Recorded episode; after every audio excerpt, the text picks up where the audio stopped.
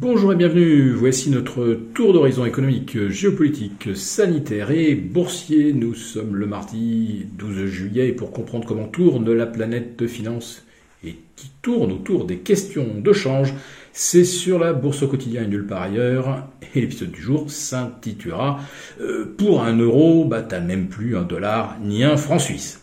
Bon, le suspense n'était pas bien grand, on s'attendait à ce que l'euro atteigne la parité face au dollar, puis qu'il s'enfonce sous les 1 pour 1, voilà c'est fait.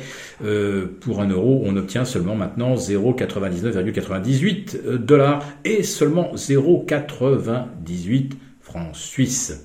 Alors vous avez toujours les optimistes qui vous disent ça c'est une bonne nouvelle, ça va doper le tourisme. Ah oui certainement, les touristes américains avec leur dollar qui valait 17% de moins l'été dernier vont donc probablement pouvoir euh, se lâcher en restaurant en bon vin et peut-être même grimper euh, d'une catégorie euh, dans les hôtels qu'ils auront choisis.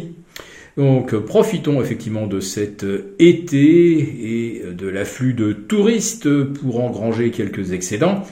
Parce qu'à l'automne, là par contre, on va moins rigoler. Alors on va moins rigoler d'abord parce que euh, avec un euro qui perd maintenant euh, près de 12% depuis le 1er janvier, ça veut dire qu'on paye également notre énergie 12% de plus. Alors que les Américains, évidemment, ça ne leur coûte pas un dollar, même si le prix de l'énergie a fortement augmenté. Euh, au moins ils ne se prennent pas euh, le différentiel de, change dans les gencives. Mais euh, en dehors d'une monnaie affaiblie, notre vrai problème, ça va être de trouver de l'énergie. Et là, on commence à comprendre qu'on n'en aura pas assez. On est incapable de reconstituer nos réserves de gaz, à plus forte raison maintenant que le gazoduc Nord Stream 1 étant maintenance. Bon, ça, ça se fait l'été généralement lorsqu'il y a peu de demandes de, gaz. Mais euh, la hantise, c'est que la Russie ne rouvre pas les robinets ou découvre une panne qui décide, qui euh, nécessite de changer une partie du euh, gazoduc. Auquel cas, on n'est pas prêt de voir un atome de gaz arriver avant l'hiver. Donc, on se prépare déjà et on prépare l'opinion à ce qu'il n'y ait plus d'énergie ou en tout cas à ce qu'on soit obligé de faire euh, des économies, euh, de laisser euh, nos, intérieurs à 16-17 degrés, et encore pour ceux qui auront les moyens de, payer leur facture d'électricité, ce qui sera manifestement pas le cas de tout le monde. Alors le gouvernement, dans sa grande générosité, va distribuer des chèques. Et voilà, on est reparti donc pour de l'argent magique. Cela dit, pour des gens qui sont dans l'extrême nécessité de se nourrir, de se chauffer et de mettre du carburant dans leur véhicule, évidemment qu'il faut faire quelque chose. Sauf que ce quelque chose s'apparente de plus en plus un système communiste où euh, effectivement vous ne gagnez pas grand-chose en travaillant, mais l'État pourvoit à tout votre logement, euh, vous avez des chèques nourriture, des tickets de rationnement euh, pour l'essence. oui, on est en train de basculer véritablement dans une économie communiste qui creuse les déficits. Mais l'État n'en est pas à son coup d'essai, parce qu'en fait, son fonctionnement, même si on se veut libéraux euh, ou même euh, libéraux euh, sociaux-progressistes, qu'est-ce que fait l'État depuis des années, depuis des décennies? Ben, En fait, il se passe son temps à vous casser les genoux fiscalement. Et ensuite à vous dire tenez, je vous offre un fauteuil roulant. il met le feu à votre maison et ensuite vous dit il vous dit ensuite venez, j'ai une place pour vous sous une tente avec une soupe, une soupe chaude servi euh, le soir.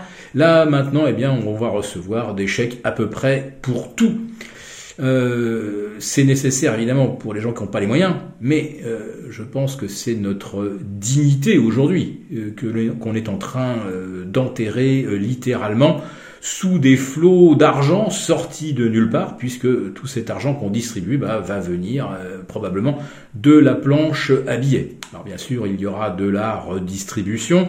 La France est d'ailleurs le pays champion du monde de la, redistribution, sauf que redistribuer de la richesse, ça va, ça serait le cas en Allemagne, par exemple. Nous, c'est pas de la richesse qu'on distribue, c'est de la dette sur la tête de nos enfants. Voilà, donc euh, les déficits de la France vont encore euh, se creuser un peu plus, et c'est pourquoi si la Banque Centrale Européenne remonte les taux justement pour empêcher l'euro de continuer de s'effondrer, eh bien, euh, avec une hausse des taux à 1,50, eh bien, ça désintégrera euh, probablement la France, l'Italie, l'Espagne, ce qui signifie qu'à ce moment-là, effectivement, l'euro ne vaudra vraiment plus grand-chose. Alors on espère, pour l'instant, que les chartistes ont raison et qu'on va trouver un support aux, alentours de 0,99. Euh, il y en a un autre, beaucoup plus important, à 0,9650, mais c'est quand même 3,5% plus bas. On aura passé la barre des 15% de baisse de l'euro depuis le début de l'année. Euh, c'est absolument euh, sans précédent. Donc, euh, on est en train de se tirer une balle dans le pied avec l'embargo euh, sur euh, l'énergie russe, on le sait depuis le début. Mais maintenant, on est en train de, vous expliquer que si on manque d'énergie cet hiver, ce sera à cause de vous et pas à cause des décisions imbéciles prises probablement depuis Washington et sur lesquels donc euh, nos députés n'ont eu euh, à aucun moment à se prononcer. Par contre, ce sont eux qui vont devoir trouver les moyens d'économiser de l'énergie et de vous les imposer.